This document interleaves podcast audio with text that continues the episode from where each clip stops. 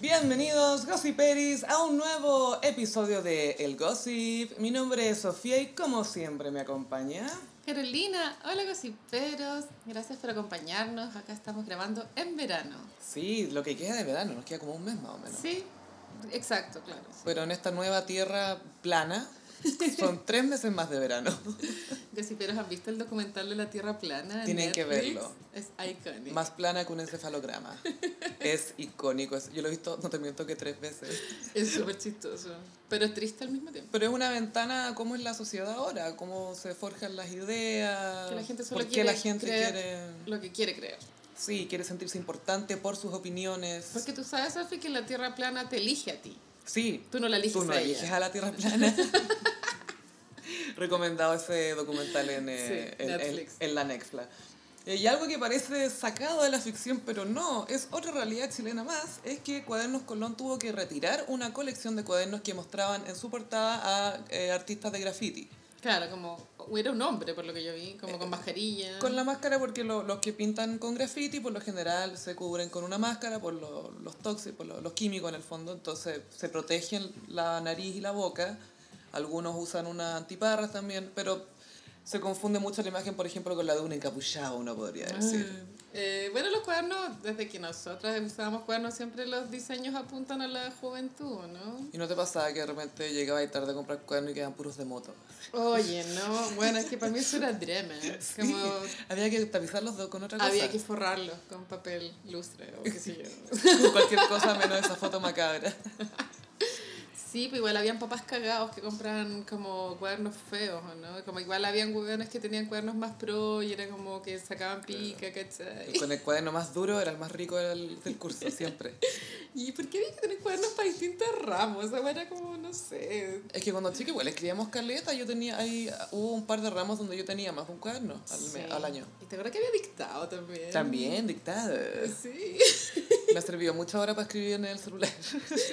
Bueno, entonces los cuadernos, por lo general los diseños son nefastos, en general. Y este es, un, este es un diseño que ya había salido en años anteriores. Apunta como a la cultura urbana, como para que, como que el adolescente se sienta malo. Se siente que está vacilando urbano. Y algunas personas de la derecha, entre ellas el caballero de apellido Kaiser, que aquí le vamos a decir Escalopa La Kaiser. escalopa Kaiser es muy cute, tiene jamón y queso, si no me equivoco. Y frituras, es decir, puras cosas que te hacen mal. Es chancha, sí, súper chancha. Que se ve como, ah, pero es como... Axel Kaiser, si no me equivoco, tiene un libro que se llama La, como, la tiranía de la igualdad, Claro. porque eso es, es de tiranos. Eh, absolutamente.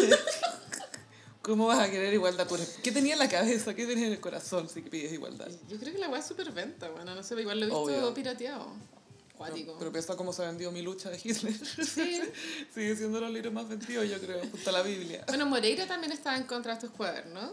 Y yo quiero recordarle a los gossiperos un reportaje que hizo de Clinic como el 2011, en donde un periodista ha sido la paja de averiguar cuál era el origen de Iván Moreira. Y era, él, él era de Punta Arena, y le hacían todo el perfil de que, que el colegio era un niño muy problemático, que le pegaba a la mamá, que era un niño que hacía bullying, etcétera, etcétera. Y después, pero era muy histriónico. Y entró a trabajar de animador en un cabaret. Es como una especie de Kiki Morandé. Es que yo lo encuentro que son dos caras de la misma moneda. Pero, ¿Serán primos? Son primos. Y este loco Moreira trabajaba en un strip club allá en Punta Arena y las bailarinas doble. bailaban como dentro de jaulas y este one se metía a las jaulas a bailar con las gallas. Y sabes que esa imagen del reportaje clínico me quedó tan en la mente y sabes que yo creo que es verdad, me lo imagino perfecto. Yo también creo.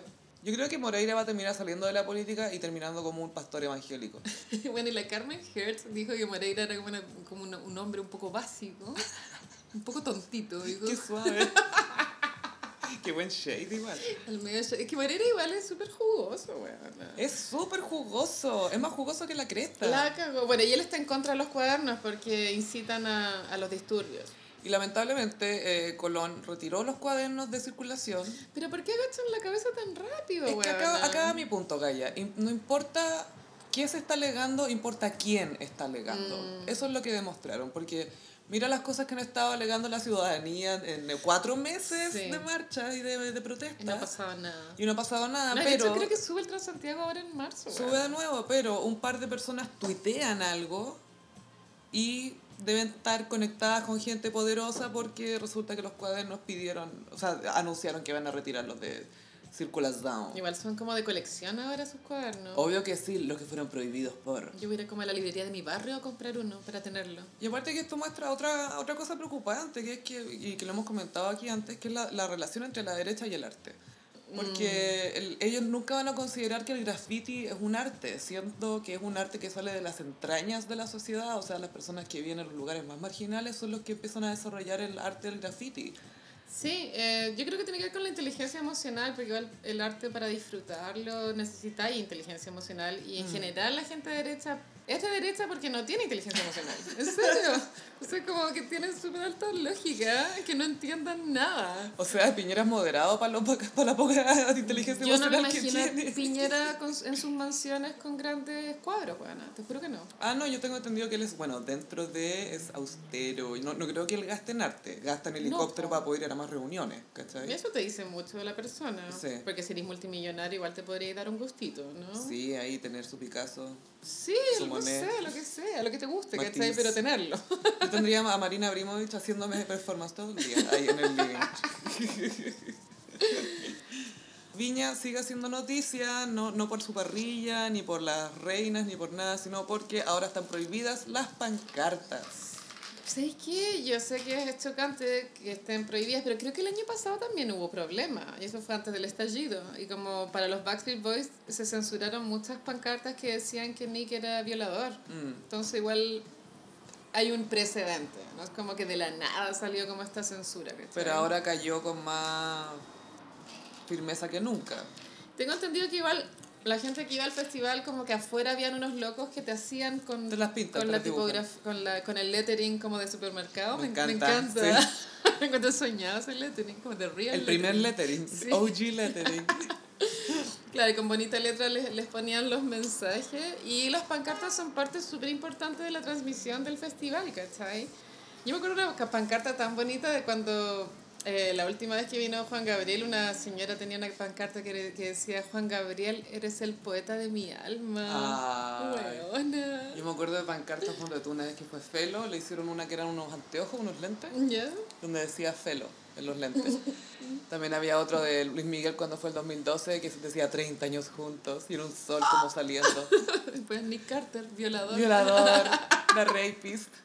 Listen to her, listen to her. Pero claro, ahora creo que la instrucción es que no se puede poner como nombres de autoridades y, y mensajes políticos. Pero claro, ¿cuál es la red? Como, ¿Cuál es el límite? El parámetro eh, en el criterio de quién hay que confiar en el que te va a estar fiscalizando ahí a la entrada de la quinta. Los animadores deben estar negros porque en la transmisión televisiva cuando los animadores como que había que rellenar un poquito o el público estaba como desbordado y no, no- había que dar como un tiempo para que el público se calmara, los animadores usaban el comodín de empezar a leer las pancartas como para hacer tiempo, ¿cachai? Y ahora va las pancartas dicen, bueno, a ver, esa, esa dice, Martín, di algo, cobarde. Rafa Araneda, con Que vuelva el. Rafa, que vuelva el Rafa. ¿Te cachai? Felipe estaría llorando de vergüenza.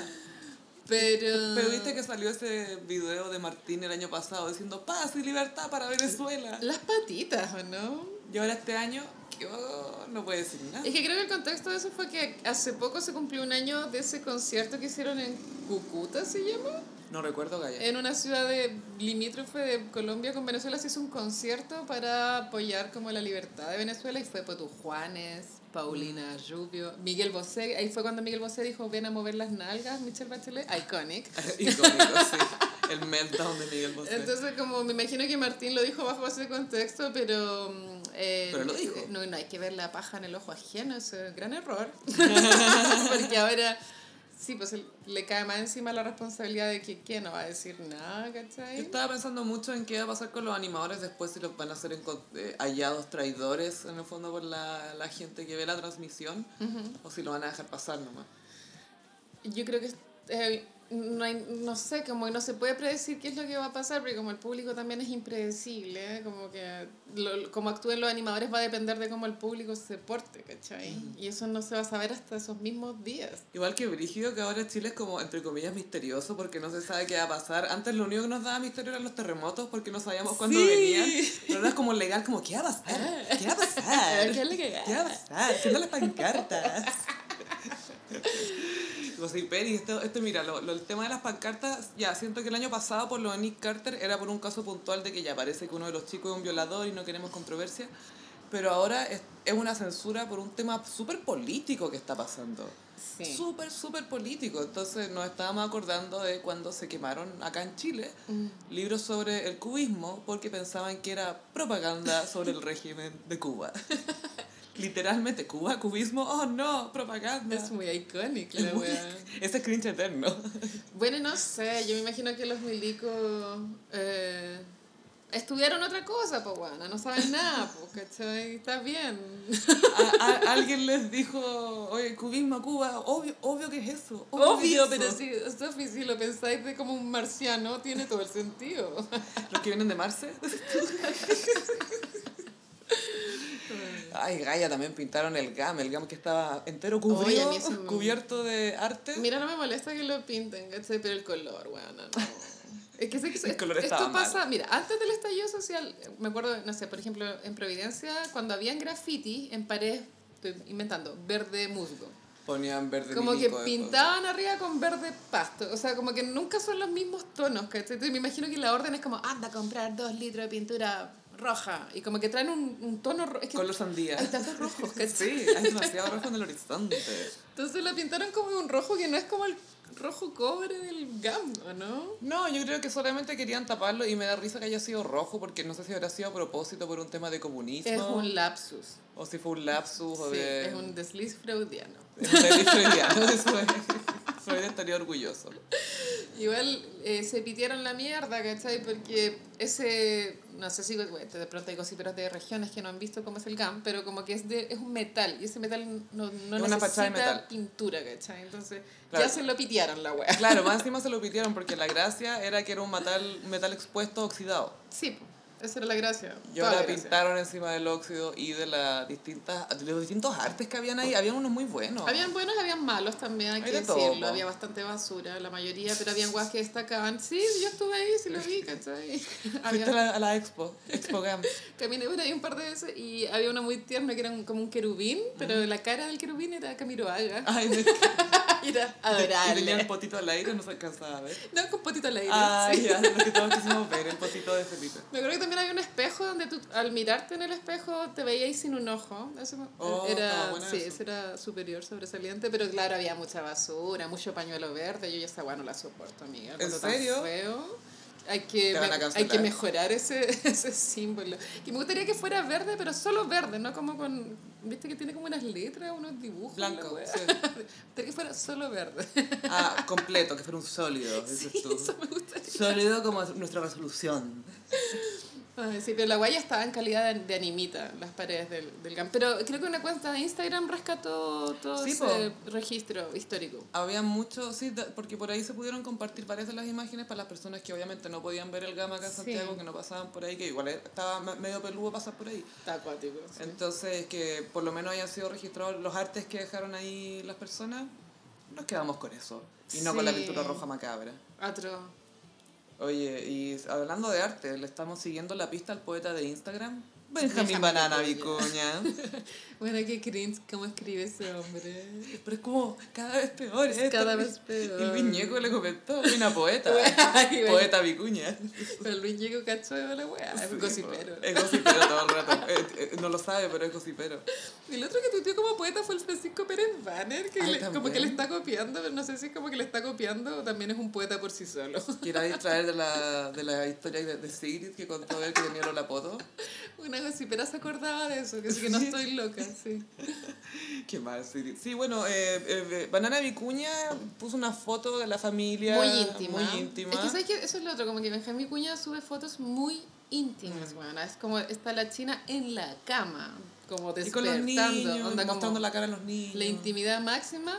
Está todo bien, todos disfrutamos eso, pero ¿por qué después alega como que no- nos metemos en su vida si el bueno está mostrando cómo duermen, ¿me entendí? Gaia es folclore. Tenés que entender el folclore. Así el folclore somos todos. Julio exhibicionista. Bueno, y sale la Gina Suárez con, con la guaguita Magnolia, así como blanco y negro. Sí, obvio, in obvio. black and white. Me suscribo, me suscribo Y a esa el, estética. el poema es una mierda, así como un soneto. Y dice como, el amor se multiplica. Entonces eso abre las dudas. Mm, a ver, las dudas de ¿acaso vendrá otro retoño sin cejas? Esta vez a través del vientre de China Suárez. Los famosos en general esperan tres meses para contar, porque parece que la- las guaguitas se afirman al Es tercer por el mes. riesgo, sí, es por el... Ah, pues y, sí. y las parejas no famosas también a veces esperan por lo mismo. Ay, yo no me aguantaría. Como que sería como, ah, Ay, es que hay gente que ha tenido mala experiencia y como que se prefiere aguantarse mejor. pues claro, como para, La mala suerte. para después no dar explicaciones. No, ahí la gente se pone supersticiosa cuando está con preñitud, así que... Se pone acuáticas. Sí. Dos personas en Se una. brígidas. Alien. Entonces está la teoría de que China estaría embarazada. Tiene, para mí tiene todo el sentido del mundo.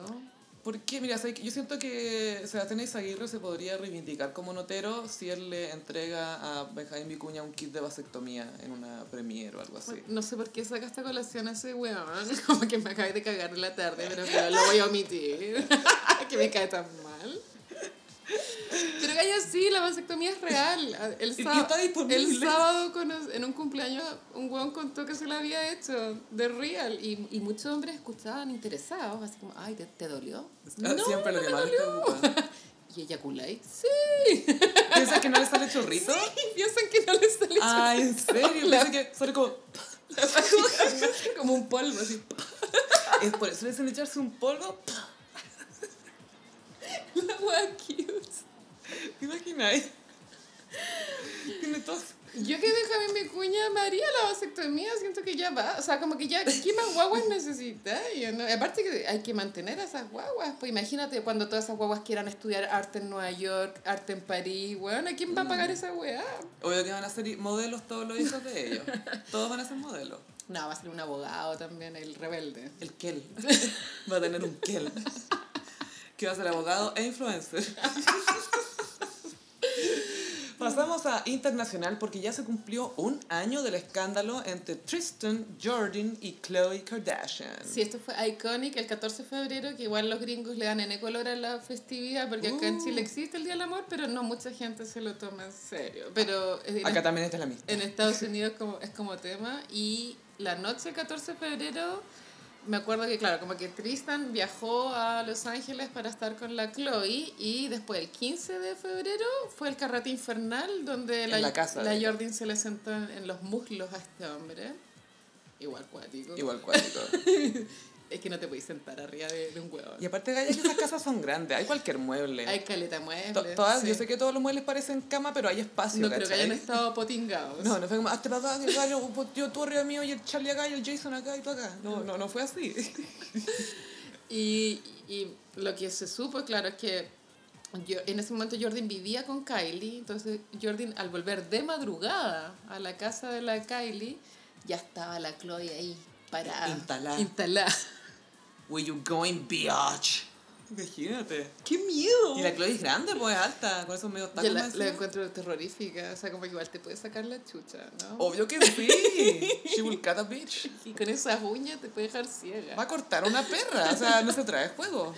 Eh, bueno, la Chloe inventó como, eh, mientras más grande la argolla de los aros, más grande la perra. Más ¿no? zorra una, Sí. claro.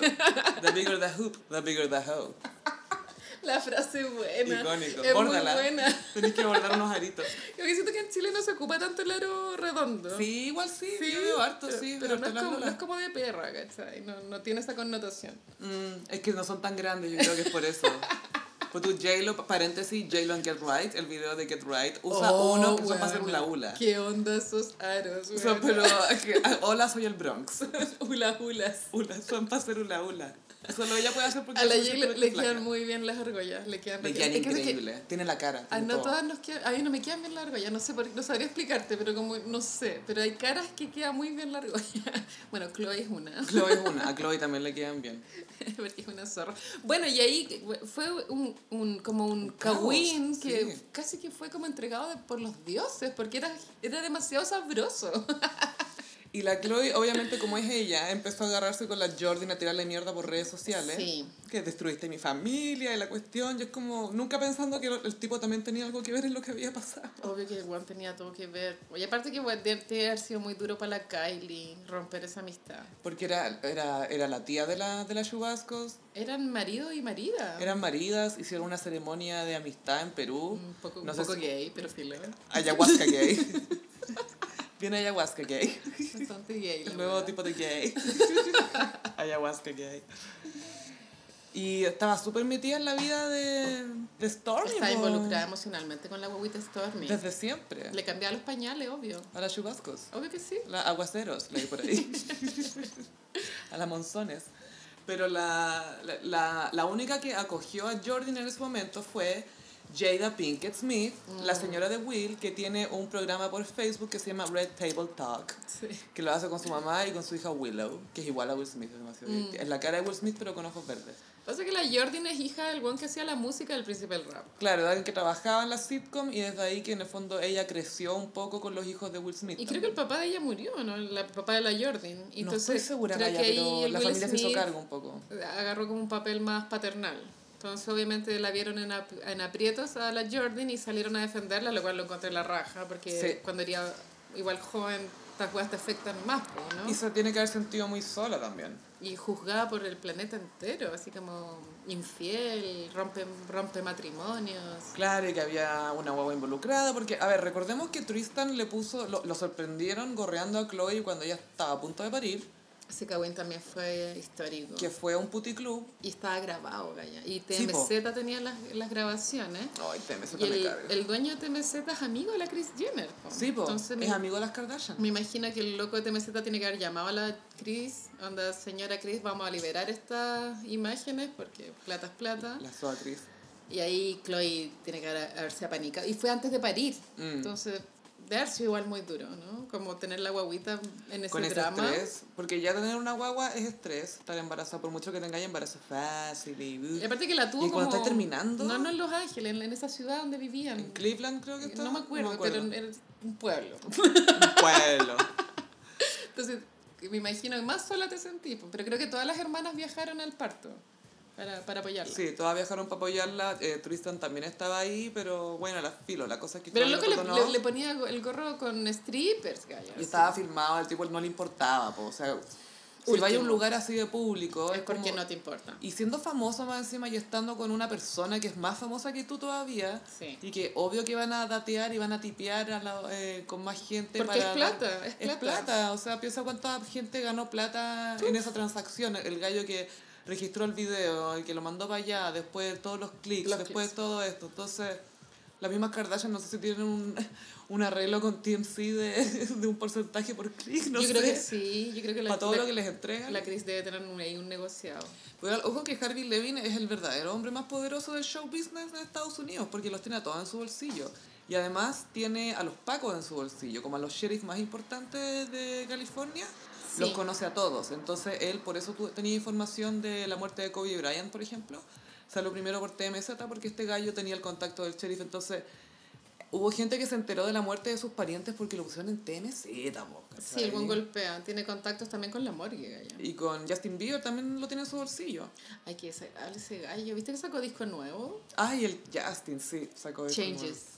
Pobre, estaba viendo un pedazo, no pude ver mucho eso sí, amiga, porque me daba como pena. ¿El, el reality?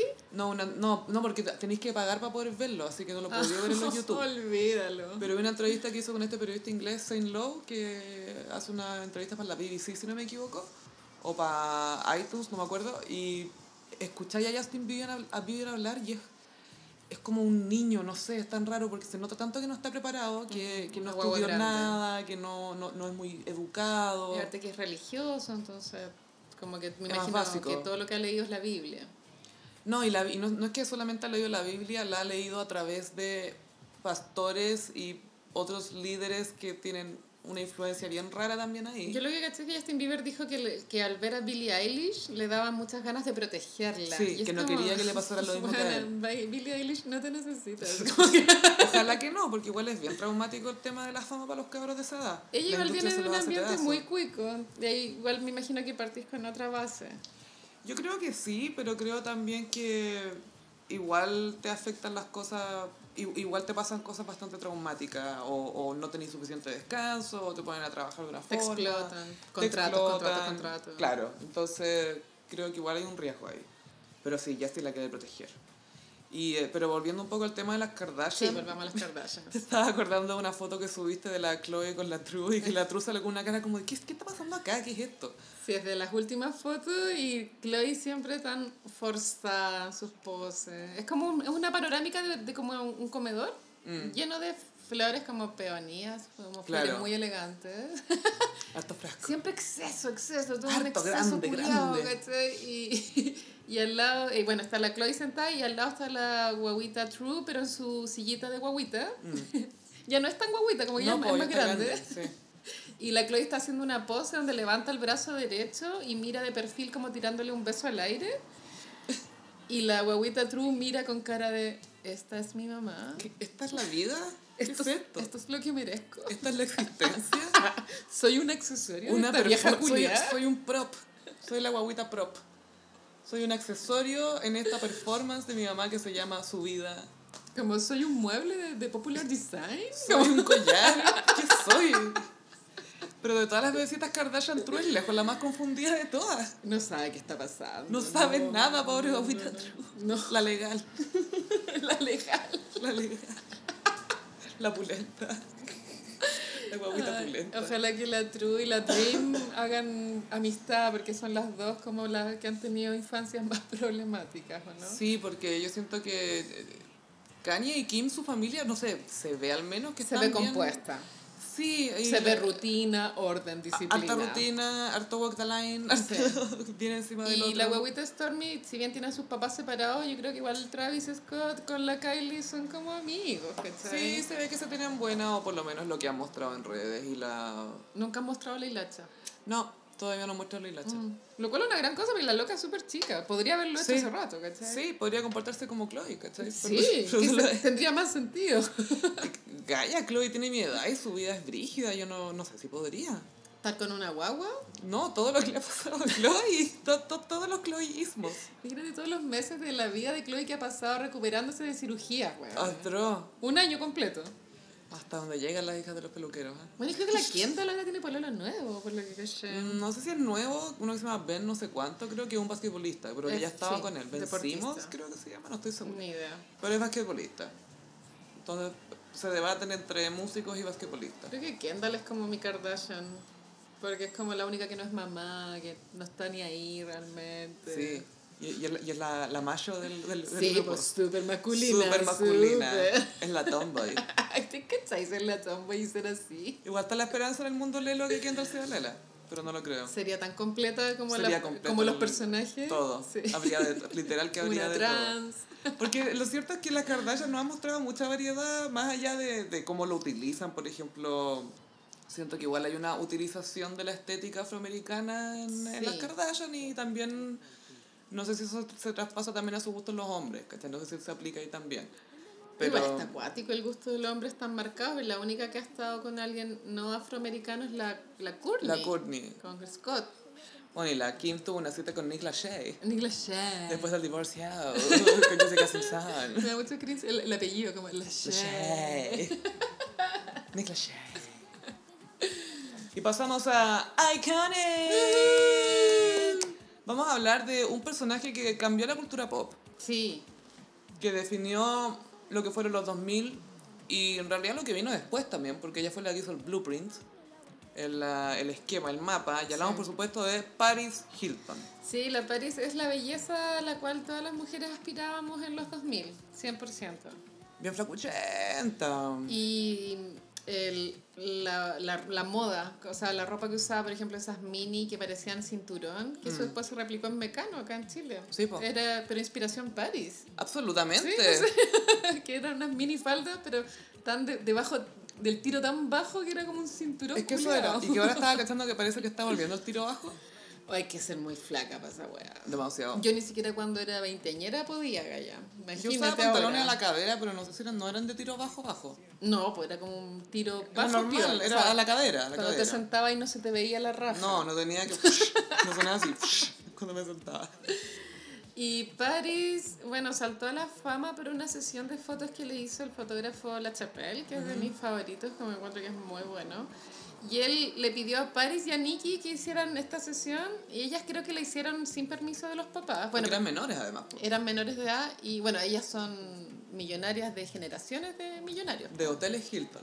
Creo que el abuelo era el que hizo la fortuna, ¿no? Sí, por ahí. Entonces, tercera generación de, de, de millonarios. El abuelo se casó con la Elizabeth Taylor. ¿no? Sí, iconic. Iconic. Eh, creo que la infancia de ella fue como vivieron en un hotel, así como mucho tiempo en Nueva York. Y harto tutor de violín y tutor de todas las cosas que quisieran y harto viaje. No sirvió de mucho. Oye, A Stars Are Blind, una adaptación orquestral estaría buenísimo. Stars Are Blind, Are Blind es muy buena. Es buena. Es súper buena, pero tú si esa canción se la hubiesen dado a Britney, habría brillado aún más. Sí, ¿cachai? oye, sí, Britney debería hacer un cover acústico de Stars Are Blind. Pero pasó que la... Bueno, no, la sesión de Mm. fotos. Entonces, este gallo, la Chapelle, les hizo esta sesión de fotos que eran súper como... Eran atrevidas las fotos porque eran sexuales y también eran fotos donde las locas se reían de lo que era ser millonarias, ¿cachai? Claro, Como porque eran conocidas en Nueva York. se lo pasaban por la raja un poco. Y también eran fotos un poco sexuales para la edad, pero las fotos están muy bien, bueno, son maravillosas. Es que ese loco hizo varias fotos buenas en... No, el bueno es seco. Bueno, las de Britney. Le hizo fotos también a Carmen Electro y Dave Navarro cuando También. se casaron. Sí, es como una estética muy como saturada de colores y en, Sí. y en escenografía fantasiosa, que es un poco lo que inventó la Annie Leibovitz, pero esto está mejor interpretado. Mm. sí, O sea, es diferente. moderno. No es como una copia, es como La Nelly Leibovitz es un poco más clásica, siento yo. en su Como más barroca. Más barroca Sí. y este gallo es más pop art, más, más fuerte. pop. Sí, y también como siempre con un sentido erótico detrás de lo que está mostrando. Pero hay una foto de la Britney como con un completo en la mano, que es obvio un Mm. Símil al sexo oral. obvio, bien fálico. Sí. Pero en el fondo era el fotógrafo perfecto para presentarnos a estas dos jóvenes que pronto se iban a convertir en una figura importantísima dentro de la cultura pop. Porque se empezaron a hacer famosas porque iban a fiestas. Sí. Las empezaron a invitar a fiestas. Buenas para chuparlas. Bueno, la Nikki era más tranquila, ¿no? Era más piola, sí. La Paris Era un poco mayor y era, claro, le gustaba conocer gente y le, le gustaba que le invitaran a fiestas. Y la Nikki igual como que tenía algo en la cara, no me acuerdo si tenía como un ojito más raro, pero no era como tan bonita como la Paris. Las dos son bonitas, por supuesto, pero la Nikki era como un poquito más nerd. Yo encuentro más linda la Nikki. ¿Sí? A la Paris se le cayó un ojo, bueno, se a le todos, cae una pero... hoja, pero es la raja, como que se le cae, ¿no? Me encanta ese gif de la Paris Hilton que son como 100 fotos de ella, pero en todas está haciendo la misma pose y que todo se mueve alrededor de ella menos su cara. Su cara es siempre igual. Mariah también, siempre saca la misma pose. También tiene esa misma pose, pero lo de Paris es así, pero patológico, es impresionante. Bueno, y a Paris se le filtró un video porno, creo que esto fue... One Night in Paris. Fue antes del video porno de la Kim. Creo que el de Paris fue como el 2004, 2005 y el de Kim fue el 2007. Yo ese video lo vi, amiga. tengo Yo también lo vi, lo vi en el. Duoc. Lo vi. Y era ella como con ropa de- interior como de encaje y como en un hotel, como en un baño, por así decirlo.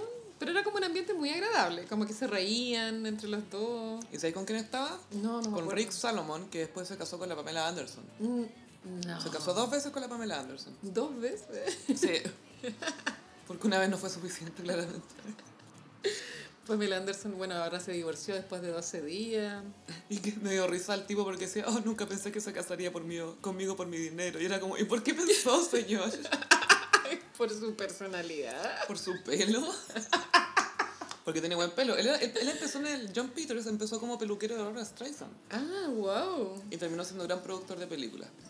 En fin, pero el tema es que Paris Hilton se hizo muy famosa en una época en que los paparazzi y en realidad la gente em- fue como en la época de los reality también, entonces empezó como este nuevo tipo de famoso que no tenía un talento tipo música o actuación o belleza de ser modelo, sino que era famoso por ser famoso, Como la socialité, que le llaman. ser, ser ser socialité, porque era esta chica que era rubia, flaca, millonaria y que le gustaba ir a fiesta, listo. Y, y buena para promiscua igual. Es que eso igual es una característica de su personalidad, que Que súper era- promiscua. Claro, que siempre se le veía con como distintos hombres. liberal. Como viniendo como un ambiente más conservador, la buena era muy liberal. Y eso igual rompió varios esquemas, porque estábamos acostumbrados a ver, no sé, pues había una niña como de familia rica que era famosa, era más una debutante, ¿cachai? Era más una, ah, la heredera, no sé cuánto, la Atina Onassis, o no sé, como personaje así, pero Paris era alguien que era tenía un poco el comportamiento que tenían los hombres antes, que era de Sí. soy mujeriego, o sea, soy promiscua y, Sí, todo el rato. y voy a fiesta y lo paso bien y nadie me manda a acostar ni nada. Y miren, ya además soy mina, ¿cachai? Y bueno, patentó varias frases como That's hot. That's hot. la wea estúpida. Hi, that's hot. Pero la como guagua de repente. Tenía como dos Sí. voces. Tiene dos personalidades la Paris. Ella incluso después, cuando su voz normal es así, no, she talks like this, así muy normal, como y ronca incluso, pero en inglés era como, Hi, yeah. Hi, that's hot. era como, ¿ah? Bueno, y la Paris cuando quiso hacer algo por sí misma lanzó como todo un tema con los perfumes. Su imperio. Que después fue imitado por millones de otras eh, personas famosas, pero ella tiene un gran imperio de, de perfumes, bueno. Tiene como, ya lleva, en, en dos dígitos, ya debe tener 18 perfumes más. Sí, Brigio. Yo nunca he tenido uno de ellos en, en mi mano. Me imagino que deben oler como las colonias de Victoria's Secret. Es como eso lo que me imagino. Me imagino que te estáis de llenáis de zancudos por lo dulces que Sí, vainilla, Mm. sí, chocolate. Te queda pegote el cuello. Yo vi que ella no los usa. Obvio que yo usa Dior, Chanel. pero ya sí lo voy a vender Paris for you, Paris for me, Paris for everybody. Just Me, hay uno que se llama. Just, obvio. Hi, just me, that's hot. Bueno, eh, bueno, la Paris se hizo famosa en una época previa a las redes sociales, entonces ella dependía 100% de los paparazzi para tener eh, pantalla, ¿cachai? Pero donde eh, estaban en boga los blogs de celebridades, solamente Sí. teníamos acceso a blogs. Como no había... Pérez Hilton. Pérez Hilton era uno, D-Listed es otro que es muy bueno. Y por eso la, la loca carreteada de, de lunes a domingo. Que cuando, cuando cumplió 21, ¿te acordás que hizo como cinco fiestas alrededor del Cinco mundo? fiestas, claro, como en Londres, Tokio, Nueva York, obvio, Los Ángeles, Obvio. Miami, ponte tú. Obvio. No se dicen cada. Pero ella cuando contó que hizo, hizo esas cinco fiestas como que fue en una entrevista muy random y ella contó eso como, como nada. Ah, sí, me celebré mi cumpleaños cinco veces. En Nueva York, no, en el mundo. Y en una de esas cinco fiestas de los 21 años, la Paris ocupó un vestido que es pareció a la Raquel Argandoña en el Festival de Viña, que es uno plateado, súper escotado, bien chiquitito y atrás sin espalda. Es como nada, Ya, así como nada. casi andar en Una pelota. y ese vestido ha sido copiado N veces, tú hay unas fotos, no sé, pues la Kendall Jenner lo ha usado, es como icónico, es de, las, de esas que se repiten. vestidos de moda como icónicos, y la Paris tiene el suyo, que es ese vestido plateado de, de los 21 años. Y París también fue icónica porque fue de las primeras celebridades que fueron arrestadas Oh, sí. y que se la llevaron a la cárcel. Dos veces, una por manejar curada y otra por andar con cocaína. Y se la llevaron a la cárcel y tuvo que ir a la cárcel, no sé, unos dos días. Y salió súper bien vestida de la cárcel, ¿te acordás? Tenía una chaqueta vestida. preciosa, como manguita corta, Se con detalles bien. blancos. Esto es previo al arresto de la Lindsay Lohan también. Previo, Sí. sí, le ganó a todas en todo. En todo, hasta en el video porno. Y también fue a una entrevista donde Larry King, obviamente, que también le tocó entrevistar a Paris Hilton. Pobre Larry King. Pobre Larry King. Hicieron hacer smiles. Después la Paris Hilton fue y le leyó una carta que había escrito en la cárcel de que la vida es un proceso. Ay, no. eh, es, un, es un regalo y es un viaje y no sé qué cosa y bla, bla, bla. Y, oh, qué atroz. Bueno, y la Paris tuvo su reality que fue The Simple Life. Junto a Nicole Richie, que era su amiga, hija de Lionel Richie. Se supone que eran mejores amigas, pero en verdad la relación era bien desigual. Como que se notaba que la Nicole Richie era un poquito la mascota, ¿no? No, y aparte que se notaba mucho en pantalla que la entretenía era la Nicole Richie, Sí. la divertía, la espontánea, la que se le ocurrían todas las cosas entretenidas, era Todas la Nicole maldades. Richie y la Paris como que apañaba y se reía nomás. Sí. Y, la- y la que hacía más drama era la Paris, pero la que hacía como diversión era la Nicole. Y, el reality se trataba como estas dos gallas trabajando en las granjas, ¿o no? Como que las llevaban como a granjas a trabajar. Y tenía, vivían como en un trailer o tenían que vivir con la familia. Y las locas, por supuesto, que no trabajaban nada. Nada, eran terribles flojas. po. Carreteaban como en unas cantinas de mala muerte. Yo me acuerdo que vi un capítulo en que, no sé, por la Paris se agarraba a un tipo que era como lo más decente que había en y que tenía como 18, ponte tú. Y le decían chops porque tenía los dientes súper blancos. Entonces, pues la mamá del niñito le decía, no, acá, pucha, tengan cuidado con lo que dicen porque uno de estos cabros anda diciendo que se quiere ir a Los Ángeles a ser modelo y la cuestión. Y la Paris así, ay, obvio que podría ser modelo. No, weona, no, pobre caro, va a llegar a Los Ángeles lo van a hacer pedazos. Era un niño de campo tan inocente. Bueno, después la Nicole Richie con la Paris pelearon a muerte. Y Nicole Richie, me acuerdo que en una entrevista dijo que en esa, en esa época de su vida andaba tan drogada que era amiga de cualquier perra. Una wea así, como súper despectiva. Que igual habrá hecho la Paris para que se enojara tanto. No sé, pero si te fijáis, de, de todas las que eran como amiguitas de la Paris, la Paris terminó sola. Está Porque la sola. super amiga, gracias a Paris, tenemos a Kim Kardashian. Sí, que la Kim la, la, la arreglaba el closet. Sí, pues hay unas imágenes muy buenas de la Kim arreglando el closet a Paris con, con las dos juntas y la, la Kim le habla y la Paris sí, ya ordename el closet. Bueno, ya. Ok. Al tiro te arreglo el closet. Pero eran muy amigas, po. Y también fue amiga de Britney, pero claro, fue una relación un poco de conveniencia de Y parte muy tóxica. de Paris hacia Britney. Yo creo que Britney estaba en la inocencia misma de su locura. La pobre Britney estaba en pleno colapso y la llama Paris Hilton para decirle, ay, vamos a carretear, ven, vamos, vamos, filo, démosle, la gente le va a encantar y la cuestión, bueno, ya. Y esa fue como una época en que se popularizó que los paparazzi le sacaban fotos a los, calzones, a, los po. calz- a los no calzones de las gallas cuando se bajaban de los autos. ¿o Sí, no? pues es que andaban sin calzones a propósito para mostrar, pues. Y también se supone que es para que no se te marque el vestido. Se supone, pero también hay formas y formas de bajarse del auto, ¿cachai? Sí, ahí vimos varias vaginas. Vi mu- vaginas que no quería ver. No, mm, mm, Lindsay Lohan. Yo no estoy en contra de las vaginas, tú sabes, pero en ese caso era como, no no en ese contexto. Bueno, y se supone que la Lindsay Lohan siempre quiso ser amiga de Paris. Qué divertida. Y Paris cosas. como que la encontraba una, casi una pobre huevona. La usaba, como que de repente la pescaba, de repente no. Los Peris les recomiendo que vean el documental que ya se los he eh, recomendado antes, I'm Not Crazy, que está en Vimeo, y que sigue a Amanda Bynes, eh, a Lindsay Lohan y a Britney en esta época de paparazzi. Y hay muchas escenas de Lindsay Lohan hablando con los paparazzi diciendo, miren, miren, quiero que quede registrado esto. Acá, esto que tengo acá me lo hizo Paris Hilton ayer, que me pegó en una fiesta porque sí. Y quiero que quede registrado. Y era como, oh, ¡Ay, Dios qué mío. vergüenza! ¿Qué le pasa a Lindsay? Oh, Lindsay. Lindsay es un cringe eterno. Pobre Lindsay, era tan talentosa. Es bonita. Bonita y talentosa y se fue. Pero Uf, débil, cocaine. débil mental. Débil mental. Porque pobre. la Paris no es débil mental. La Paris igual es... Siento que de cierta forma lo es. Siento que su negación es muy fuerte. Cuati, bueno, el documental de American Meme, que también está en Netflix, se ve cómo vive París en lo- los últimos años.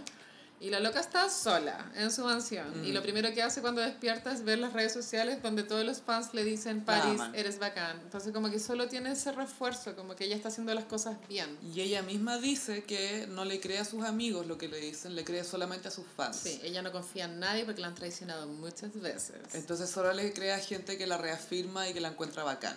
Y hay una hueá muy cringe, como que en el lobby de la mansión había un, un- una gigantografía de la cara de París hecha con puras mini fotitos de París. Sí, como una, un mosaico hecho con puras fotos, como de 5.000 fotos, 2.500 fotos No de sé, ella. esa hueá está de patio. Sí. Sí. Y, y la, la casa de Paris sale en The Bling Ring, que es la película que la Sofía Co- Coppola hizo sobre estos adolescentes que asaltaron casas de famosos, incluyendo a Orlando Bloom. Uh, wow. Lo segundo más relevante que le ha pasado en su carrera después de Señor de los Anillos.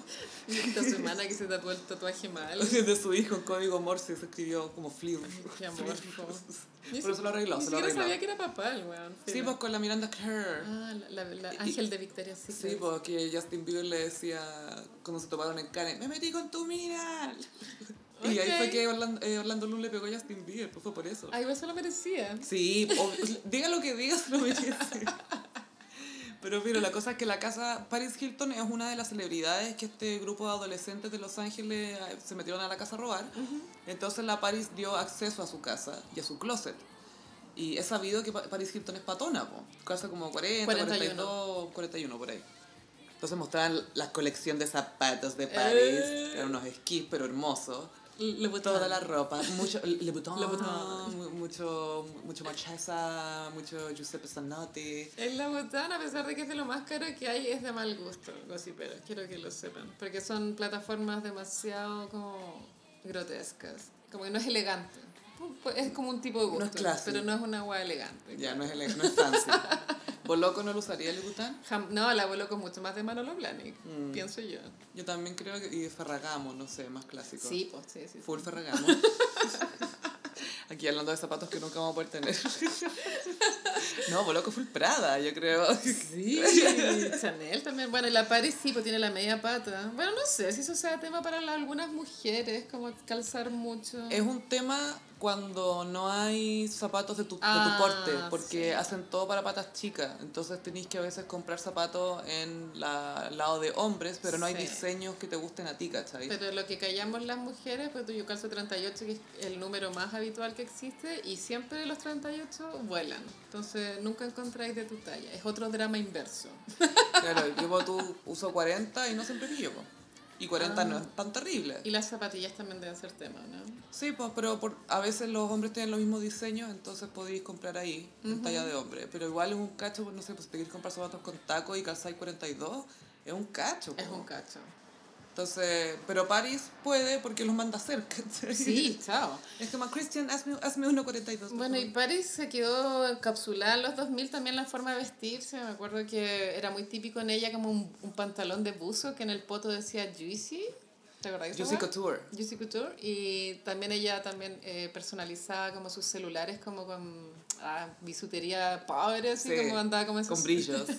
celulares brillantes, que eso también se copió caleta, ¿cachai? La Paris estaba mucho en la época de los celulares que se llaman Sidekick, que eh, la, la, La- pantalla la- flipeaba, así como sí. giraba para arriba. Entonces abajo tenía ahí un teclado y ahí podías escribir. Pero era un cacho porque era muy grande. Y mm, también era mucho como de cositas peludas, como peludo rosado. Tanto accesorios como animales, porque era, seco para, era seca para tener accesorios animales. Tenía siempre perritos. Chihuahua, era fanática de chihuahua. chihuahuas. ¿Te acuerdas cuando tenías, cómo se llama, un kinkachu o algo así? Que era, No como un, era como un animal que era más salvaje, pero lo tenía con correa. No, no me acuerdo de eso, pero ella igual siempre ha sido animalista. Sí, es- es- para su manera, porque Sí, pero igual se supone que los animales de raza están cancelados. a su, en su capítulo es- en South Park, eh, ella sale una mascota de ella que se suicida porque no quiere ser mascota de ella. Es como, por favor, no, no quiero ser No quiero esta vida. No quiero esta vida. Es como True, es como la guaguita True. Bueno, y la Paris ha tenido una vida amorosa súper como problemática, porque ha tenido caleta por lo Y ha estado súper comprometida, como más que la J-Lo, creo yo. Stavros Niarchos, el otro Paris. Otro Paris. eh, creo que hasta el año pasado también estuvo comprometida, se separó. Estuvo también, no comprometida, pero por con Nick Carter. Parece que Nick Carter le pegó, por lo que se supo. Tuvieron una relación bien volátil esos dos. ¿Con quién más estaba la Paris? Bueno, pero esas son las relaciones oficiales, porque obviamente me imagino que ha tenido aventuras con un montón de hombres Con medio hermosos. mundo, po, obvio. Jared Leto se la agarró en un Sundance, algo así. Hay De fotos po. de ellos dos agarrando así vilmente en una fiesta. Oh, Muy poco sexy. no. Jared Leto. La otra vez compartí en Twitter una foto de... ¿Tú sabes que salió con la Scarlett Johansson? Sí, sí. Una foto en que la Scarlett le está dando un beso a él y él está mirando en su celular Sí, mientras ¿viste esa Scarlett? Johansson le da un beso. Igual es, es Atrevido. súper decidora la imagen. Demasiado, como, ¿qué más querés que te diga? ¿Qué más te puedo decir? Pobre Scarlett, ¿no? Sí, pero bueno, por ahí pasó Paris también. Eh, sí, bueno, tantas, tantas mujeres que pasaron por Jared Leto, pero no vamos a hablar de eso ahora. Y hablaremos de qué pasó por su banana. Bueno, y Paris, eh, Iconic Aquario Energy cumplió 39 ahora en febrero y lo que yo vi que ella subió una, como un, un clip como de un resumen de una fiesta que ya se celebró y, y la música que eligió de fondo era de 50 Cent, esa... Go Shorty, it's your birthday. Eh, Sí, esa. In the club. Y es que claro, está en 2000 la wea, como que la buena no sé si no se quiere actualizar o es como su marca. Es que siento que esa canción quedó un poco en el inconsciente gringo de cumpleaños, porque por ejemplo cuando A-Rod le dio a J-Lo su regalo de cumpleaños, que era un Porsche rojo, Sí. También venía sonando In the Club. In the club. Entonces siento que es como, quedó como una canción De de, cumpleaños. cumpleaños. Sí. En vez de Happy Birthday, Go Shorty, it's your birthday. Y salía la Paris como si, o sea, la buena no envejeció mucho, estaba súper como mantenida bien, Sí. Flaca, como vestida como si estuviera en los años 2000, salía como bailando arriba de una mesa, Hasta cadera. mucha cadera y no había ninguno, ningún invitado realmente reconocible como de celebrity. La única que yo reconocí es esta modelo que tiene vitiligo, que no sé cómo Ah, se la llama. Winnie Harlow. Pero es la, claro, como la que tiene la cara negra y blanca, que era la única que reconocí como de las celebridades que invitó. O sea, igual en decadencia. Hace rato que, es que sabéis que piensa que todas las que eran amigas de la Paris ahora son mamás y están como con Hicieron su, su vida. Con su eh, marca de lifestyle. Está está la loca, Nicole Rich. todavía quiere en ser otra. DJ, ¿cachai? Claro, to- todavía es DJ Paris y... DJ Paris, ¿cachai? Tiene 39. ¿Hasta qué edad tú crees que es decente ser DJ? Ay, no, no hay, no, no me gusta, no hay idea para nada. ¿Hasta qué edad puede la Paris ser DJ? ya fue. De hecho, en el reality de American Meme, la Paris mostró que ella estaba desarrollando un juego de realidad virtual que se trataba de asistir a una fiesta en donde Paris ponía música. ¿Te dan cianuro cuando llegáis? La idea ¿O tenéis que pagar extra? ¿Tenéis que pagar extra por la droga? Jamás jugaría ese juego. ¿Quién querría ir a escuchar? Oye, vamos a escuchar a la, Pali- a la Paris Hilton a poner música. En realidad virtual. Pero en realidad virtual, no, en la vida real. No, gracias, ni lo uno ni lo otro. Puta Paris. Pero tanto, bueno, nos entregó tanto Kawin en los 2000. Sí, Bueno, después sacó su carrera musical, no hemos hablado de eso. sí, sacó su carrera musical, sacó un disco donde cantaba Stars Are Blind, que siempre la ponemos de fondo en el gossip. Es una canción... Veraniega. Es súper buena. Es un gran es como hit. reggae, Es un hit. pero es media plagio de otra canción más de Centroamérica, no me acuerdo si Ya. de Jamaica o de algo así, pero que... Bueno, hace como dos años la Paris hizo como un mini comeback a la música y en el videoclip que sacó, que obviamente nadie lo vio, salía la Demi Lovato. Tratando de agarrarse de, a otra gente problemada, pobre Demi. Sí, pobre Demi, sí. Pobre Demi, sí, esa cabra ya ha pasado por suficiente. Piensa que fue por No, no, no estoy hablando de sus adicciones, estoy hablando de que fue por de Wilmer Valderrama. No, la loca entera jalera, mala amiga. Pobre, pero parece Mal. que ahora está bien, parece que ahora se recuperó. Sí, la rehabilitación es larga y difícil. O sea, nunca, a la sabéis, vez. nunca sabéis cuándo vaya a recaer, ¿no? Por eso dicen un día a la vez con las Sí. adicciones. Ah, oye, hablando de adicciones, quiero hacer un breve paréntesis que volvió Ben Affleck. Sí. Es, es su octavo renacer desde que lo conocemos. ¿Qué manera de renacer ese No se hombre? cansa de renacer, no se cansa de renacer. Y su vida pasada siempre el mismo, la misma persona. se reencarna en el mismo. Eh, ben Affleck ahora protagoniza una película que se llama The Way Back, donde él es un entrenador de básquetbol en un colegio que es alcohólico. Y que también tiene como una relación, ahí tiene como una mujer que, que está en su vida, etcétera Y es un poco sobre su relación con el alcohol. Y de una entrevista, un- le hicieron un perfil en, eh, en New Yorker, creo que era, o New York Magazine, que es demasiado divertido. Le mandé la, la intro Sí. del perfil a la Carolina porque era como, es, nota, este no es un perfil típico de celebridad, este es un perfil crudo, esto es Ben Affleck en serio. Esto es un hombre. Esto es su nombre. La wea innecesaria. sí. Y Phil, y ahí contaba que su mayor arrepentimiento era su, el divorcio. Ay, sí, pero sabes que los weones siempre se quejan de, ay, la cagué, me divorcié, pero era lo que querían al final. No, sí, yo creo que él sabe que, que, que es para mejor quizás que no estén juntos, pero se arrepiente de toda la cagada que pasó, porque le pasó que empezó a tomar más, ¿cachai? Él, él se supone que se había recuperado su alcoholismo, pero que seguía tomando, entonces tan recuperado no estaba, pero que después llegó un punto en que ya estaba tomando demasiado y una de las razones por la que dejó, no, decidió no hacer la película de Batman, esta que ahora va a ser Robert Pattinson, que la cambiaron un poco para adaptarla a él, es que él le mostró el guion a un amigo y le dijo, mira, me encanta la película, pero me da miedo de que tomé hasta matarte haciéndote, haciendo esto. Sí. Entonces para él eso fue como fuerte. Entonces se fue a rehab y preparó esta película que eh, se siente más personal que cualquier otra. Pero es como el octavo renacer de Ben Affleck. Y estas entrevistas donde habla de su vida personal para vender las películas, ya, señor, basta, ¿no? No sé, es que a mí me pasa con la- las personas que sufren de algo, ya sea adicción o algún problema de salud mental o lo que sea. Me, me parece bien que utilicen su plataforma para hablar de, lo- de sus luchas, de sus cruces, porque es bueno mantener una mente abierta y que haya información al respecto a esas cosas que pasan, ¿cachai? Sí. Porque todavía son cosas tabú. Entonces, a mí no me molesta, y aparte que lo hace de una manera bien honesta. O sea, el tipo sabe cómo hablar. Ben Affleck. Ben Affleck. Yo sé que mi amor lo va a salvar Carolina. El mío también. Nuestro amor va a salvar a Ben Affleck. y en... Mmm, como los signos Oye, zodiacales. ¿Tienes que leamos unos mensajes de los gossiperos antes o después de Ah, los signos? eh, hagamos los signos y Ya. leemos los mensajes de los gossipedis. Bueno, en los signos traje, porque ya estamos como en, en, en la temporada, eh, traje momentos de- del Festival de Viña como los signos del zodiaco. Ay, ¿qué va a salir acá? Estoy con Aries, cuando vino Chucha el 2000. Ay, pobre chucha, qué cosa más incómoda. Chucha. Chucha. Y claro, ya en los años 2000 su fama había decaído, ya venía como... Hablemos un poco de Chucha. Chucha era una animadora de un programa infantil de Brasil, pero que también era conocida acá en Chile porque daban el programa acá de Sí, semidoblado. Las paquitas. Las paquitas eran las niñas vestidas inapropiadamente que bailaban con chucha. Como unas botas gigantes. Todo era muy inapropiado, las botas de Xuxa. Y, y Chucha era demasiado hermosa, ¿o ¿no? Preciosa, muy bonita. Como modelo casi. Era, em, yo la encontraba más linda que la Claudia Schiffer, por ejemplo. Cuático. Mucho más. Bueno, ya pololeó con Ayrton Senna cuando, cuando el weón se murió, amiga. Sí, po, con el piloto. Hay un video viral muy chistoso en Twitter o en YouTube donde está Chucha cantando en su programa infantil y el set de grabación se empieza a incendiar y salen Y como el show y continúa. salen todos corriendo y Chucha sale apretando el cuello chao con los niños así corre corre corre Con los paquitos, chao, con los paquitos.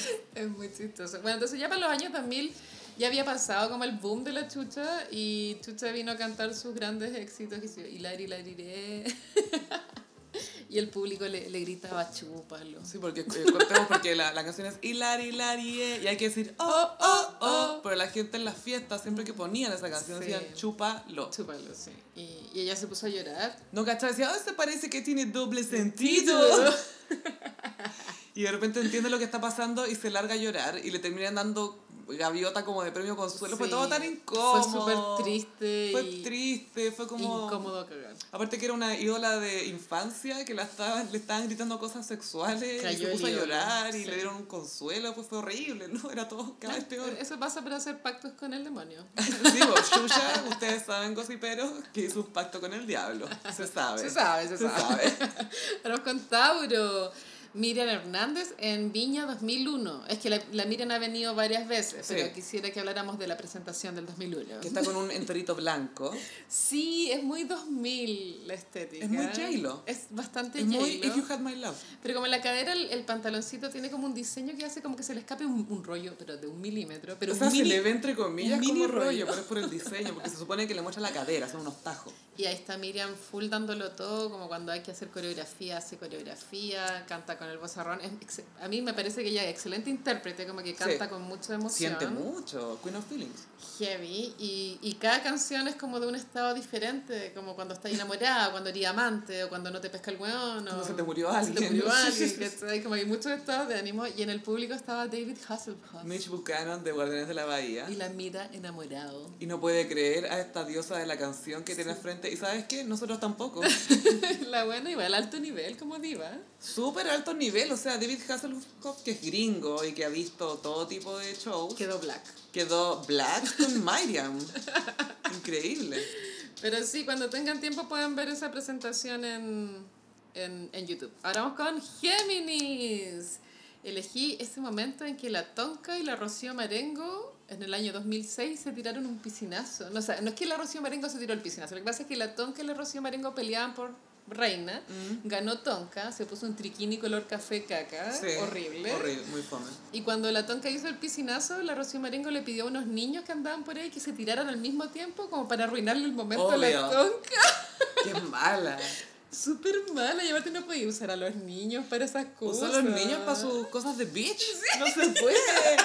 Para sus planes de bitch. O sea, tus cosas de bitch son tus cosas Son de tus bitch. cosas de bitch contigo y con gente de tu edad, no sé. Si tenéis que meter más gente, que sea de tu edad. Pero no sea a los niños para echar la culpa a ellos y tú quedarte como la gran bitch en tu casa cagada de risa. Pero qué mala la La cagó. Qué feo eso, qué feo eso. Pero efectivamente A le arruinó el, el piscinazo, si hasta el día de hoy no se acuerda de eso. Con mis hijos no. Con los niños no. Con los niños no. Ya, ahora vamos con Cáncer, el piscinazo de Andrea de la Casa el 2011. Es que la Andrea de la Casa es cáncer. Y el 2011 ella no me acuerdo con quién competía, pero me acuerdo que fue llamativo su piscinazo porque efectivamente era, era topless. Topless, topless. Era full topless. No sí. había nada ahí, nada. Solo nada, boobies. Nada que afirmar esas boobies. Pero es que su cuerpo a mí me pareció muy hermoso cuando lo vi, porque igual tenía como una guatita, mi- nada, pocaya, pero no era vientre, como... no tenía era- vientre. no era como cuerpo gimnasio, sino que era como... Normal. Como la Venus de Botticelli, ¿cachai? Sí, es que es Como alta la Redonda. también. y era muy bonita. De cara no tanto. no, mentira, estoy hueveando. ¿Cachai? Ese término butterface.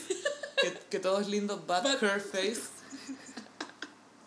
Ay, que todo es lindo menos su cara. Y bueno, ella cuando salió reina era como todo el boom que se vivió en Chile de, de los cordobeses, po. Sí, de po. los reality. Ella lo, ella lo trajo, bueno, después vinieron los varones, pero la, la OG fue la Andrea. po. OG, OG cordobesa. OG cordobesa. Ella inventó Córdoba, ella fundó Córdoba, ¿sabes? Junto con Moria. Junto con Moria, para que Moria pudiera entrar. Ahora vamos con Leo.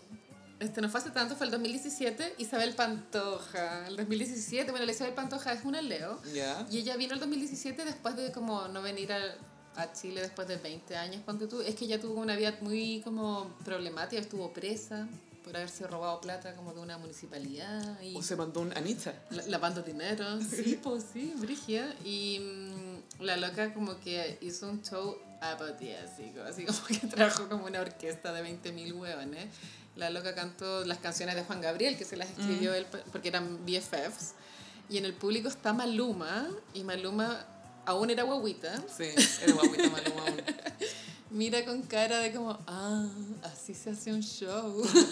Mejor anoto. así, voy a anotar. Papá, deja de darme besos, déjame anotar esto. Pero la wea es más emocionante que la cresta, que si, si quieren verlo en YouTube también full recomendado, como para Ya. dejarlo de fondo mientras Las leseo, emociones, sí. la raja. Ahora vamos con Virgo, eh, Nicole Moreno, also Luli. knows as Luli. El 2016 fue reina. eh, y para Luli esto creo que, yo creo que ella siente que esto fue el pic de su carrera. Este fue su mismo universo. Fue su mismo universo, porque fue ninguneada muchos años por fea, en, la, en la misma televisión. La, le hacían decían gorda, le decían que era fea, le decían que era tonta. Sí, le hacían harto bullying. Y el Copuchento fue igual partícipe de ese bullying. Sí. Y ella, claro, al salir reina me imagino que tiene que haberse quedado tranquila, como lo logré.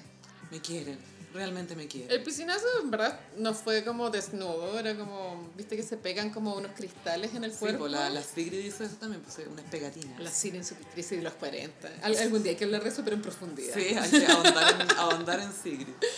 Y a Luli igual como que después se le hizo un daño, porque apenas salió Reina, después se le hizo una entrevista en la revista Paula, don- donde la disfrazaron como de mujer eje- ejecutiva. La trataron como de acuicar brígido. Y eso, Y como, eso. como que le pitió la mente a la Luli, pienso yo. Porque ahí empezó a hablar raro, como, como un acento Yo- extraño. Sí, yo creo que se quedó con la idea de que, ah, ahora creen que soy esto, Per- voy a... Pertenezco. eh, ahora tengo que hablar así entonces para que no vayan a pensar que soy no sé qué. No sé, me da como... Siento que se ponen muchas máscaras, Luli. Más allá de que todos los famosos se ponen diferentes. Tiene miedo a ser natural. Claro. Pero es porque le han hecho mucho bullying. Le han hecho demasiado bullying porque cuando ella se ha mostrado como era, dicen, no, es que Tenés que ser así, tenés que ser así, entonces... Y ella es sensible también. Nicole Moreno. Bueno, ahora vamos con Libra. Charlie García en Viña 2003. Bueno, Icónico. Charlie es un Libra. po. Es, ¿Es raro. Libra? Sí, porque, no- porque los Libras no son problemáticos per se. Creo que es la droga al final. Es un Libra en drogas. Es un Libra en drogas. Esto lo con Libra en drogas es Charlie García. Eso es. Charlie García este año, claro, como que él, él tenía una banda con la cual tocaba y la banda le renunció a poco tiempo de la presentación, entonces, bueno, por, por su mal carácter, porque trataba muy mal a la gente. Como, Igual está bien que seas rockstar, pero no puedes ser un mal educado culiao. No, no, no, no, no. Y él contrató una banda tributo de chilenos que hacían una banda de Charlie y tocaron en Viña. y la weá funciona Me perfecto. encanta. Sabían todo, pues imagínate. Y también ese año había como un miedo de que Charlie García dejara como la cagada en los camarines. Sí. Pero creo que no pasó nada tan grave. La única cagada fue cuando estaba en el hotel. En la noche llamaron porque el tipo estaba literalmente tocando la puerta de distintas personas, distintos huéspedes. Rin, rin, raja. rin, rin, raja y les abría, le abría la puerta y hacía y después se iba corriendo. ¿Cachai? Abrir la puerta y, Y está Charlie García en pijama, te hace así haciendo como una cámara indiscreta. y se va corriendo y le hace lo mismo a todas las puertas, como ¿qué está pasando acá? ¿O ¿Qué onda este hotel? ¿Por qué Charlie García me está haciendo rin, rin, raja? Quiero dormir. Quiero dormir. Y ahora vamos con Escorpión. Eh, Cuando vino la Luciana Salazar, el 2005. Bueno, Luciana Salazar era una mujer muy voluptuosa. Esta es la que se ponía celular en las pechugas. Sí, eran unas tetas enormes. Ay, Gaia, creo que, no sé si lo he contado en el gossip, pero ella tuvo un momento muy cringe en el eh, programa de Camiroaga una vez, ¿Ya? que se le sentó en la falda a Felipe y como que la abrazaba y Felipe como que no sabía cómo reaccionar, entonces la abrazaba y la trataba como guagua y de fondo ponía música de guagua como que le estuvieran haciendo rurú y fue como, ay, qué cringe todo esto, ¿cómo, ¿Cómo llegaron a esto? Era muy rancio. Yo no sabía que eso había pasado y ahora lo No sé metiste si, en mi no, no, no, memoria. te- estoy hablando de otra. Esta una, estoy hablando de una morena, que era como de Venezuela, no, de Uruguay, Ah, no, así. no sé, no, porque la Luciana Salazar era, no sé. era rubia. No, esta es otra, esta es otra. Ah. Esta es una que se ponía celular en las tetas en los partidos de fútbol y por eso se hizo famoso. Vamos a investigar. Vamos a ese investigar. tema. Según Gossipero, ¿se acuerda? Bueno, la Luciana Salazar era una mujer como súper, súper... Era como la Pamela Anderson argentina, ¿cachai? Sí, po. y la contrató SQP ese verano. SQP existía, pues, imagínate. Para que hiciera como de notera. Pero en el fondo era para tener una tetona en las cámaras, Como ¿cachai? la loca jugaba bien el juego y no era tonta, pero jugaba este juego de ser como estúpida. Y nada, pues fue como un piscinazo. Creo que el, el piscinazo de la Luciana Salazar marcó el precedente de lo que vino después, de que era. Porque antes las que se tiraban a la piscina eran bikinis discretos, ¿cachai? No era como una película porno, pero la Luciana Salazar inventó como que el piscinazo era una pornografía, porque se sacó como la parte de arriba, ¿cachai? Estaban los periodistas, pero bueno, en llamas. Me de esos viejos calientes, Sí, todos vueltos locos sí. y con el calor más encima. Qué horrible. Y Luciana Salazar in- inspiró el personaje de Luli, po, de la Nicole Moreno. Ah, Eh, icónica. referente. Y también es icónica argentina que viene a Chile a puro robar. Pues bueno, así cuántas, Sí. cuántas no han habido. La Marengo, que utiliza a los niños para su maldad. Y ahora vamos con Sagitario, Paolo Meneguzzi, el 97. Ah, Aria- Aria- Ariario, eres el fin del mundo. Eres el del mundo, todo. Jesús, Jesús. Eh, bueno, él es un Sagitario y Pablo Meneguzzi yo creo que es la última persona que ganó la competencia del festival que fue re- real relevante, ¿o ¿no? Como que nunca más se supo de alguien que ganara esa competencia. Eh, y él se hizo muy popular porque en verdad era como un galancito de las jóvenes, Y Tenía pelo semi largo, mojado, como Crespo, onduláis. o- Ondulais. Era bonito el Y gallo. siempre cantaba como de verano, de amor que te y conozco. con ese acento italiano. Yo estoy un poco nervioso, me sudan las manos contigo. Como que todas las letras eran como de muy adolescente. Tierno. Y yo creo que en Italia es nadie, ¿eh? Nadie, nadie. Como que va a comprar el pan. ¿Cachan que es italiano porque se llama Paolo nomás? Y sería. Nadie sabe quién es. Nadie sabe quién es. Ay, lo adoro. ¿Qué es estariario? Ahora vamos con Capricornio, eh, el incidente de Américo con el Rafa Araneda del 2011. Bueno, Ay, sí. refrescame la memoria. Américo es un, es un Capricornio. Pasa que Américo eh, partió desde muy abajo, como un estilo de música muy popular, ¿cachai? Mujeres y cerveza, iconic. No sé si han visto ese video, pero hay que verlo, está grabado en Cartagena. Bueno, es muy bueno. Iconic. Entonces, para Américo llegar al festival era hacer un crossover como de clase social, igual, como dejar de estar como... Alcanzar un nivel. Sí, alcanzar un nivel. Entonces, Américo se preparó para ese momento casi que toda su vida. Y cuando llegó ese momento quería darlo todo. Y no sé bien el orden de las gaviotas, ¿cachai? Pero como que se supone que hay una gaviota que es como la máxima. La de oro. La, la de oro, ya. Y la de oro, antes de que llegara la de oro, como que el Rafa le cortó el show. Ah, de veras. Y él sentía que podía llegar a esa. Y como que el Rafa le dijo al oído así a Américo, le dijo, oye, chapo, bájate. Y ahí Américo, ah, la weá, se bajó. Y en esa conferencia de prensa que hacen apenas se bajan del Sí, escenario, po. que está súper diseñada para que los artistas hablen Se descarguen. en ¿no? llamas, Mm. porque no han tenido tiempo para No, po, procesar la emoción. calientes. Y ahí Américo se tiró contra el Rafa, pero mal, Gaya le tiró full caca. Dijo que era un animador de segunda, el último de penca, Oh. que no era capaz de controlar al público, que le había robado su gran mamá. Bueno, y Américo también tiene como un ego medio extraño. Sí, po. Pero fue una pelea que yo pienso que hasta el día de hoy no creo que ellos hayan hablado y se hayan reconciliado. Ni cagando. ¿Cuál de esos dos tiene la cabeza suficientemente fría como para decir, bueno, creo que voy a dar el primer paso? Obvio que se odian hasta el día de hoy. Sí, no se pueden ni ver. No tengo nada que hablar con él. Pero estoy con Américo en esta En, esta en este caso estoy con Américo. Entre Américo y Refranea, estoy con Américo. Américo. Ahora con Acuario, Daddy Yankee en Viña 2006. Uh. Bueno, Daddy Yankee es un acuario y me acuerdo cuando vino a Viña 2006 fue la primera estrella del reggaetón que pisaba el escenario y fue marcó todo el presente de lo que vino décadas hasta el día de hoy, como que Amiga, no sabía nada. Yo justo trabajé en el festival para ese año. po. cuéntame todo. Bueno, Daddy Yankee, no sé si ustedes se acuerdan, pero bajaba en un trono desde lo más arriba del escenario. Todos se acuerdan de eso. Y en producción estaba la cagada porque el trono no llegaba. ¿Y de dónde venía? Porque él estaba viniendo de no sé dónde. Si todos, todos los artistas vienen- están un poco de gira cuando pasan a Viña. Eh, entonces Daddy Yankee llegó y no llegaba al trono y finalmente llegó al trono, después hubo que ensayar con el trono, eh, era muy bajo me acuerdo. ¿Y tú viste el trono ahí en vivo? Sí. ¿Y qué era de verdad? Ahora como cartón piedra. No, era, es que igual tenía que ser de verdad porque tenía que sostenerlo, ¿cachai? Sí. Entonces era sólido. Era un mueble. Era un mueble, era un mueble, no era una maqueta de un planeta, no, era de verdad, no era de Plumavit, era de verdad un, Era mueble para sentarse, que su- no, no, para nada, resistía, no tenía tallarines pegados, pintados dorados alrededor, no, era real.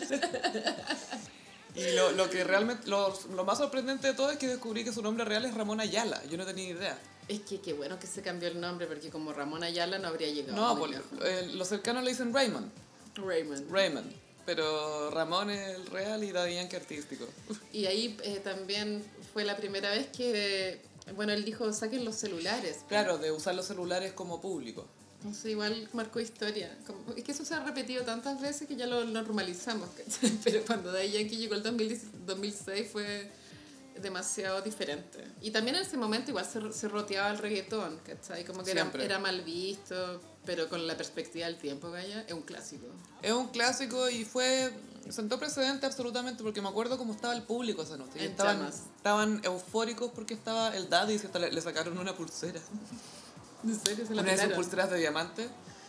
Dijo, por favor, devuélvame la que representa el esfuerzo de no sé qué cosa. Como ya, cagaste con tu pulsera, Fue. weona, ya fue.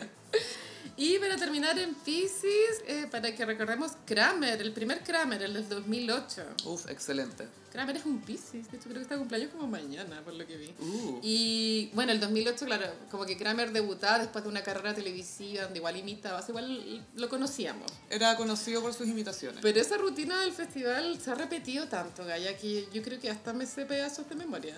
Yo también creo, es que aparte que está súper bien armada y tiene, está llena de detalles chiquititos, por ejemplo, que el, que el avión de Sebastián Piñera tenga alarma. Sí, Eso, es un pequeño detalle, pero que es muy es divertido. genial. ¿Cachai? Que tic, tic. que tenga un avión con alarma, porque es como tan mundano. Y todas esas imitaciones que hizo Kramer en esa rutina, después yo empecé a sentir que los personajes que fueron imitados empezaban a actuar un poco como la imitación de Sí. Kramer, ¿cachai? Como que la vida imita el arte. Como que la Diana Boloco empezó a ser como esa Diana Boloco. Fue como, así me ven, ah, bueno, ya voy a hacer así. Mango. Sour. Me, me ahorra tener que inventar una Me personalidad. acuerdo que también estaba la Nic- Nicolás Mazú, estaba el Negro Piñera, Arjona. Hasta la Pamela Gil, bueno, en el, en, ahí no, pero en, en, en otros programas imitaba a la Pamela Giles, ponte tú. Sí. Y Pamela Giles levantándose de raja dijo como, bueno, que si, si te imita Kramer eres alguien. Decía, no eres nadie hasta que te imita Kramer. Obvio que era porque la habían imitado. Obvio que sí, po. Pero bueno, Kramer sí, pues desde ahí ya mega estrella. pues. Y ahora este año vuelve, que sí que esperar que anda. Sí, y le, le estaban pidiendo, el público estaba pidiendo que Kramer no fuera muy político. O sea, cuando hablo del público, estoy hablando de 20 pelagatos de o menos gente de ultraderecha de Viña. que se juntaron a decir Kramer con 2M eh, no, no debería estar acá y Yo no sé qué que cosa. cuando exponís tus miedos como que reveláis mucho de ti mismo, ¿no? Sí, y, lo- y de lo que ignoráis también, y lo que, no entendí. Sí. Cuando decís que te da miedo una rutina de un comediante, o que te da miedo que el game esté pintado, o que te da miedo que haya un grafitero en un cuaderno. cuaderno colón, es como, ¿te das cuenta lo que estás revelando de ti o no? Y lo precario de, de, de lo que sostiene tu mundo. Que Absolutamente. Un cuaderno lo puede destruir. Que un- una imagen en un cuaderno que claramente no entendiste y que si, aunque te la expliquen preferís no entenderla. Ay, qué. Eh, Te revela mucho de, ti- de la persona. po. Oye, Sofía, para terminar, ¿te parece que leamos algunos mensajes que nos dejaron los gossiperos en el Instagram, el gossip? Por favor, adelante. Ya, vamos a empezar con eh, Chancho en Misa. Muchos cariños, que todo se multiplique. Y ya no son unas desconocidas. Oh. Ay, Benjamín Vicuña eres tú. Esa poesía. Meme Ochoa. Gracias por lograr que la maternidad sea más amena. Con ustedes aprendo mucho. Ay. La maternidad, como que nada que ver con nosotros. ¿Cachai? Pero, muy cute. ¿cachai que le estamos trayendo alegría a las mamitas? Sí. Me, me encanta. Saludos a todas las mamitas y papitos que nos escuchan. Arroba Bernardo Quesney. Me ayudan a vivir y a hacer el aseo. Gracias, Bernardo. Muchísimas gracias. La-Francia. Gracias por ser una motivación para volver de vacaciones y poner- ponerme al día con los capítulos. Arroba ninguna. Las adoro aquí, una gocipera de corazón. Espero, espero puedan hacer una sección biográfica icónica. ¿A qué se referirá? Es que nada, en mi vida es icónico. Consuelo Tarrago, chiquillas, me alegran demasiado la maternidad, sigan así. Bueno, es que igual me imagino que pronto hay mujeres como con postnatal y pronto ahí escuchan podcast. Sí, o mamás que están condenadas a estar en la casa, po. Condenadas. Conde- condena- Condenadas. sentenciadas. sentenciadas.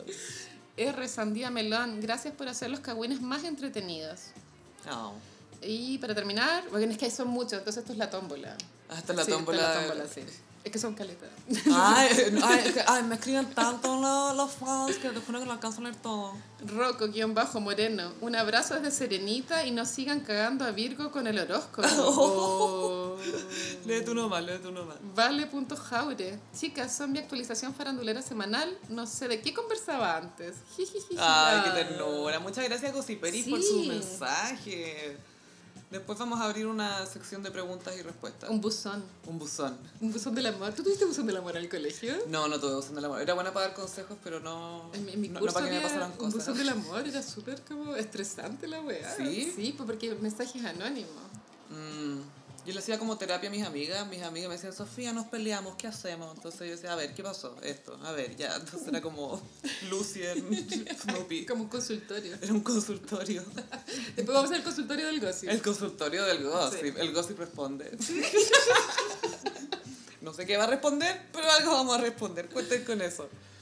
Este ha sido nuestro programa de hoy, Gossiperos. Les queremos dar las gracias por acompañarnos eh, y nada, pues que nos sigan escuchando, ponerse al día. Vamos a preparar unas cosas especiales que ya les vamos a contar más adelante. Por ahora pueden ir a nuestro emprendimiento. Sí, libreriasecreta.cl en Instagram. Y yo también quería comentarles, gossiperos, que hago un taller de bordado, el cual pueden venir a aprender de cero. O si ya bordan, pueden venir a compartir. Y eso lo pueden ver en mi Instagram, que es frutillagram. Hoy estaba muy entretenido ese taller y eh, echar una, un- una ojeada a las cosas que hace la Carolina en bordado porque yo creo que van a estar inspirados, Gossiperis. Sí. Les va a gustar, aparte que es terapéutico y entretenido. Muchas gracias, Gossiperos. A mí me pueden encontrar en Instagram o Twitter. Mi nombre es arroba chofilov. Y ahí, bueno, tú ya dijiste tu. Instagram. y esto ha sido el nuevo episodio de El Gossip. Muchas gracias. Bye. Adiós.